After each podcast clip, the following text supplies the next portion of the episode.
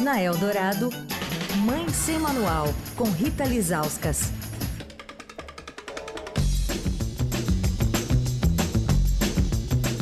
Quarta-feira é dia de Rita Lizauskas, ao vivo aqui no Fim de Tarde Eldorado. Oi, Rita.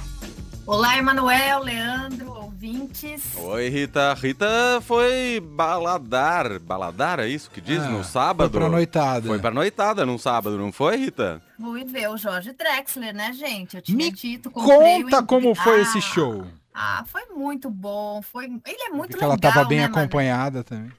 Cara, ele é muito. o- o- o- Bom, você entrevistou ele aqui para a Rádio Eldorado, né? Alguns meses antes do show.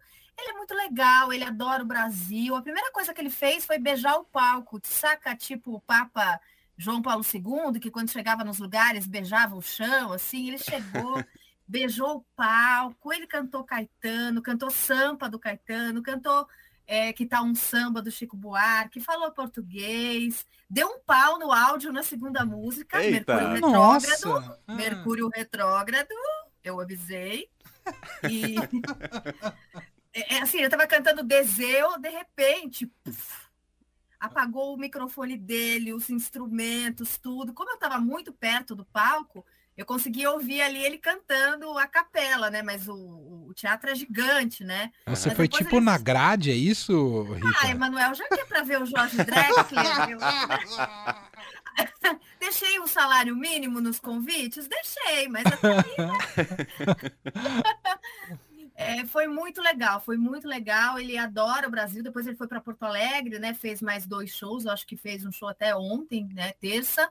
E ah, foi muito legal que ele volte, que ele volte sempre, que toda vez que ele voltar para o Brasil, eu vou estar lá. E aliás, ele foi para o Rio antes fazer show, né? Não sei se acompanha os stories. Se você segue ele, acompanha Não, os stories dele. Não sou fã fez- nesse nível. Ele fez aniversário no Rio de Janeiro. Fizeram uma paeja para ele. Tinha só Hum. assim, Caetano Veloso, Marisa Monte, samba. Fez um monte de vídeo, assim. Cara, ele, ele, Ele só é- precisa pedir cidadania brasileira, porque de resto ele já é, já é nosso. É libriano, então, Rita? Libriano. Ah, os Libriano. melhores, né? Libriano, é verdade, Libriano. Aliás, nosso Libriano está há alguns dias de fazer aniversário. Só no né? dia da eleição. Vê que Só, é. um evento lateral a eleição no domingo. Para você ver que é um dia realmente importante, né? É. Tem eleição e tem aniversário do Emanuel. E aí você coloca ali né, o grau de importância que você quer dar para cada evento. Você sabe do. Meu irmão me mandou uma foto, meu irmão mais novo, o Marcos, você vai ficar agora com inveja, Rita Lizauskas. Ai, meu Deus. Ele foi assistir o o show solo do Tim Bernardes. Ah, o, o, o Jorge Drexler foi ver. Então, tava É. na plateia. Ele me mandou uma foto dele com o Jorge Dé, tava sentado atrás dele. Ah, mentira! A Roberta Martinelli devia estar nesse show, né? Porque ela é super próxima ao Tim Ela foi, ela foi. Ai, A Sara foi. Tá E ele vendo? Tá fez- vendo, Rita? Ele fez vários stories lá, do, tirou foto com o Tim Bernardes, falou que foi um show que ele amou, muito bom. Ah, Olha, eu vou te falar, viu? E eu fui bem acompanhada, como você disse, Foi muito bem da acompanhado. minha amiga Tatiana Vasconcelos, da nossa querida concorrente CBN. É verdade. A Tati é demais. Um beijo, É. Tati. Beijo. Muito bom. Bom, vamos então a um assunto bem polêmico que a Rita Lizauskas. Eu digo polêmico porque isso tomou o debate público e acho necessário que tenha tomado o debate público. O anúncio da gravidez de Cláudia Raia aos 55 anos. Ah, e aí entrou toda uma onda de meu Deus, o que, que é isso? O que está acontecendo? E queremos te ouvir, Rita Lizauskas, sobre essa polêmica envolvendo Cláudia Raia e a fertilidade nessa idade. Então, é, foi semana passada, eu até pensei em falar sobre isso quarta-feira passada, mas eu falei, cara, eu quero escrever uma matéria, eu quero né, abordar isso de um jeito certo. Por quê? É, é, houve essa polêmica, mas assim, eu acho que, que, que, que tem uma galera que entrou numa vibe meio errada, assim. Porque ela anunciou que, né, que tá grávida aos 55 anos, mas aí as pessoas queriam saber mais, né? Ai, mas foi fertilização in vitro, óvulo congelado, e ela tinha falado que tinha sido natural. Aí as pessoas começaram, não, mas não é possível, não, mas não dá. E aí eu fiquei assim, cara, ela não precisa, Cláudia Raia, se não quiser, falar nada da gravidez dela. Ela contou que ela tá grávida e assim, E se ela não. É, é, eu acho que, obviamente, se ela quisesse falar um pouco mais, e ela tem falado aos pouquinhos, eu acho que né, seria legal para o debate, para a conversa tal, mas, mas eu acho que ela não tinha essa obrigação, sabe? Eu acho que a obrigação que a gente tem, jornalista, é pegar o gancho e falar sobre o assunto, né? Que é o que eu que eu estou fazendo no meu blog que está na capa do Estadão hoje e aqui na rádio. Eu acho que a gente tem que pegar esse gancho e falar, poxa vida, uma gravidez aos 55 anos é super raro, né? É, é menos de 1%, mas é possível sim, né? E ela falou, inclusive, que ela é porque assim ela tinha dito em outras entrevistas que tinha feito congelamento de óvulos, né? Porque ela queria ser mãe pela terceira vez, mas ela disse que não deu certo a fertilização in vitro que o que é a fertilização in vitro? Né? Você pegar esse óvulo da mulher, o espermatozoide do parceiro, vai no laboratório, junta esses dois materiais, pega o embrião, o embrião fecundado, às vezes dá certo, às vezes não dá, e já coloca o embrião pronto no útero dessa mulher, né? É um tratamento que, inclusive, é o tratamento que eu fiz para engravidar do meu filho do Samuel, porque eu tinha algumas questões de infertilidade e, e, não era idade, né? Eu tinha 33 anos, mas eu não conseguia engravidar, aí fiz uma investigação, descobri porque que eu não estava conseguindo engravidar e fiz a fertilização in vitro.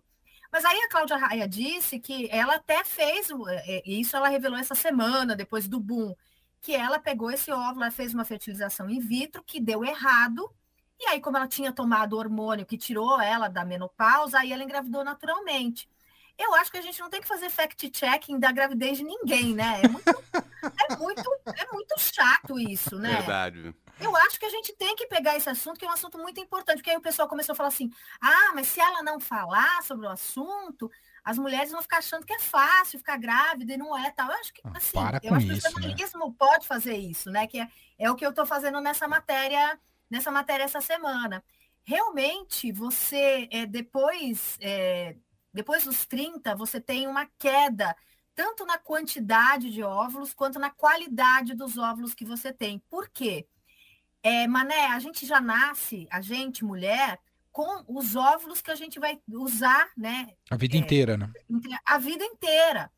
E eu entrevistei uma médica especialista em, em, reprodução humana, a doutora Ana Paula Aquino, que, que, inclusive foi essa matéria que eu fiz, e ela falou que assim, é uma coisa meio injusta, né? Porque é, a, valida, a, a validade, a idade, na verdade, do espermatozoide do homem é de três meses. Então, assim, o espermatozoide que eventualmente pode engravidar a parceira, ele nasceu três meses no máximo. E o óvulo da mulher é um óvulo que ela carrega na idade que ela tem é, biológica, né? Então, assim, hoje eu tenho 45 anos, meus óvulos são de 45 anos.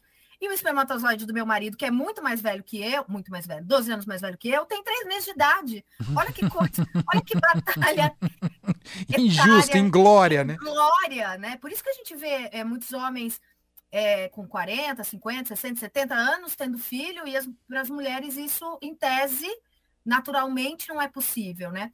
Então, assim, eu acho que é, é, é o gancho para a gente falar é exatamente esse, né? A gente saber, e ela me fala uma coisa que ela falou, olha, eu vou te falar uma coisa que parece até cruel de falar, mas ela falou, a gente tem data de validade, a gente, mulher, né? É, então, assim, com 18 anos, o nosso corpo está pronto, está assim na melhor fase para a maternidade, só que a gente não quer, né? É, a maioria das mulheres, né? Não quer ser mãe aos 18 anos quando ela está super pronta, né? Então a gente vai fazer o quê? Ah, a gente vai, ah, vou fazer faculdade, vou me formar, vou arranjar emprego, fazer mestrado, vou viajar fora, vou fazer um intercâmbio, né? E aí, quando as mulheres é, decidem ser mães, muitas vezes esses óvulos delas é, não estão ali na sua melhor forma, já estiveram melhores, né? Então, assim, uma, um dos assuntos muito importantes que eu acho que a gente tem que discutir para todas as mulheres saberem é exatamente isso, que a gente é com 30, a gente já tem menos óvulos, com 35 a gente tem menos, e com 40 a gente tem menos, e até a menopausa a gente vai ter cada vez menos, e com isso, as nossas chances de engravidar naturalmente, elas vão caindo, né? Uhum. E aí é o seguinte, eu falei para ela, tá, então o que, que a gente faz, né? Porque se a gente tá pronta aos 18 e a gente não quer ser mãe aos 18, qual que é o caminho? E um caminho que, que eu acho que as pessoas estão começando a discutir agora, a saber que existe, é o chamado congelamento de óvulos. Né? E eu falei para ela, quando que a gente tem que pensar nisso? Ela falou, ó, o ideal é que, seria, que fosse aos 20. Mas aos 20 anos ninguém quer pensar nisso, né? Aos 20 anos a gente quer pensar em outras coisas. Até então, porque tem custo, mulheres... né, Rita? O quê? Até porque tem custo, né?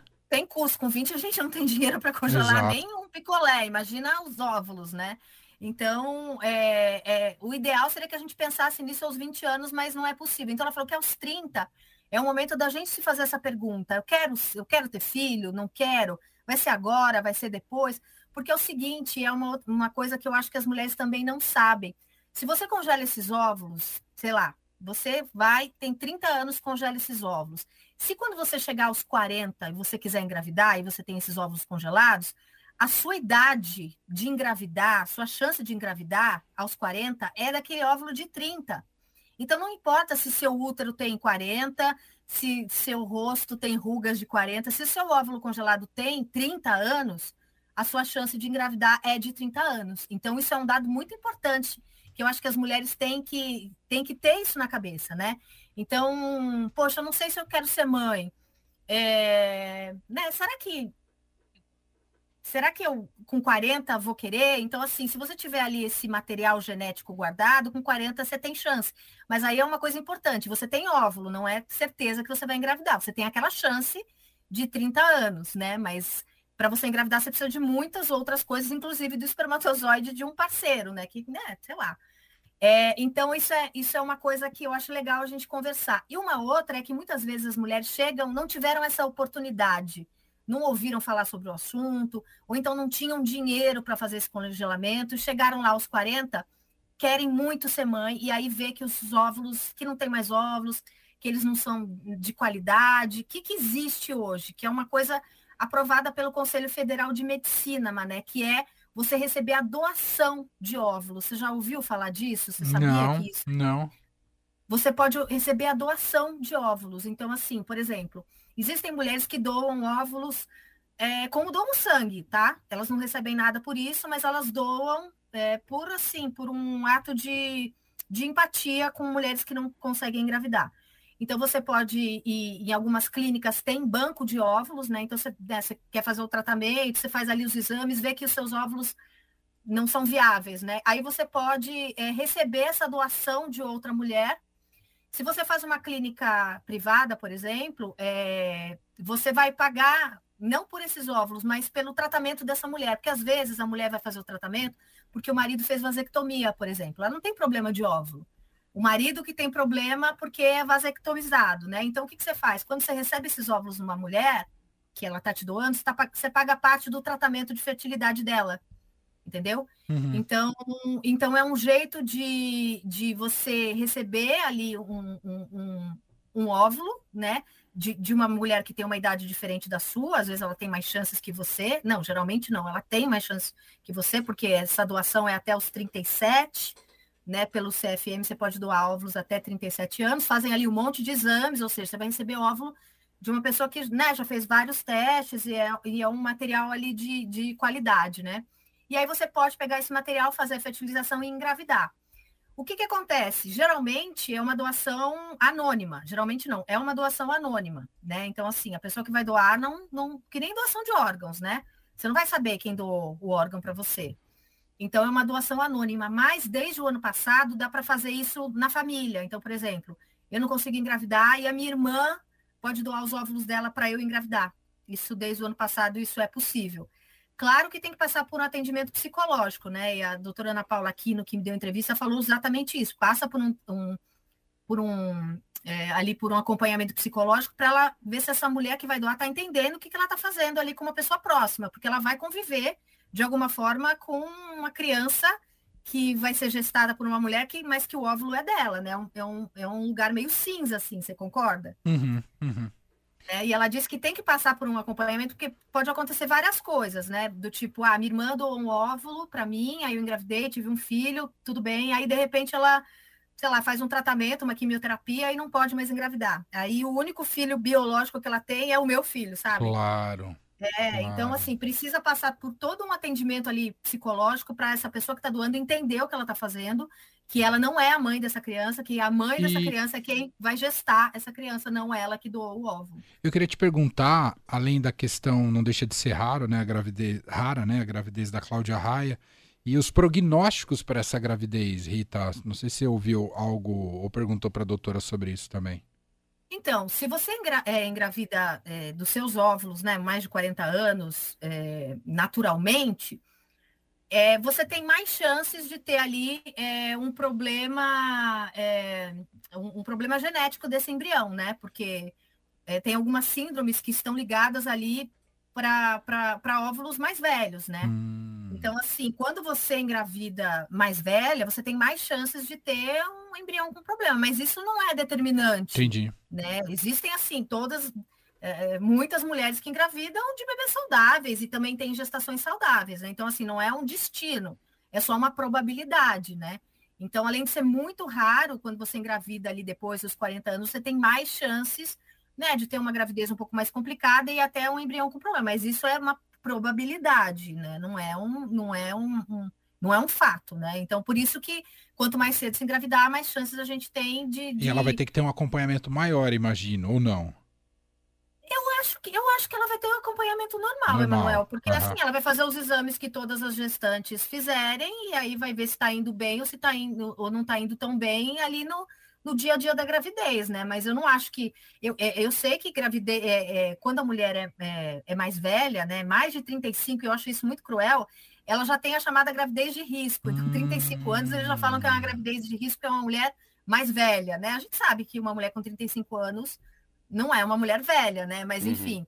a gente está falando ali de, de biologia, né? Então, assim, quando você pega ali é, os protocolos de pré-natal do, do, Ministério da Saúde, por exemplo, tem ali protocolo de baixo risco, protocolo de alto risco. Né? Essa mulher mais velha já passa por uma série de outros exames, né? Então você tem que checar melhor ali essa questão de diabetes gestacional, de pressão alta, né? Mas assim, pré-natal é isso. Você só aumenta os cuidados para que a gestação seja tem um desfecho positivo, né? A gente vê mulheres de 40 anos que estão aí grávidas e maravilhosas, né? É só uma questão realmente de, de protocolos que, que são seguidos, sabe? Uhum, perfeito. Muito bom. Rita Lizauskas trazendo um pouco mais das reflexões, né, do ponto de vista principalmente da saúde em relação a essa gravidez da Cláudia Raia, o que isso suscitou no, no, debate público e é importante a gente, enfim, baixar a bola e entender melhor uh, esses temas. E é desejar para ela uma ótima gravidez, Sim, né? Eu acho que isso que as pessoas não fizeram, né? Ficaram lá falando, é, porque isso, é, porque aquilo. Tem que falar, poxa, que, que venha com saúde, que eles sejam felizes, né? A criança é sempre, é sempre uma alegria, ainda mais Super. uma criança que é tão desejada quanto essa, né? É, é isso. Muito bom. Rita Lizauskas, que volta com a gente na semana que vem. Você ia falar alguma coisa, Leandro? Não, eu ia falar que a entrevista da Rita com a Ana Paula Aquino, a médica especialista em reprodução humana, que ela está conversando no Mãe Sem Manual, tá todos os dias aqui na programação da Rádio Eldorado ao longo da semana, mas também na versão podcast do Mãe Sem Manual, só procurar aí Mãe Sem Manual no seu streaming favorito. Perfeito. E tá, a matéria tá na capa do Estadão nesse exato momento. Ó, oh, tá lá na cara aí do sim. gol, em estadão.com.br. Em homenagem à senhorita Rita Lizauskas, eu vou tocar um artista que ela gosta bastante. Quem? Quem? Quem? Começa com Jorge o nome dele. E termina... Um Jorge. Versilo? Jorge. Isso, Jorge Versilo. Vou tocar um Homem-Aranha aqui. Beijo, Rita. Beijo. Tchau. Fim de tarde. Eldorado.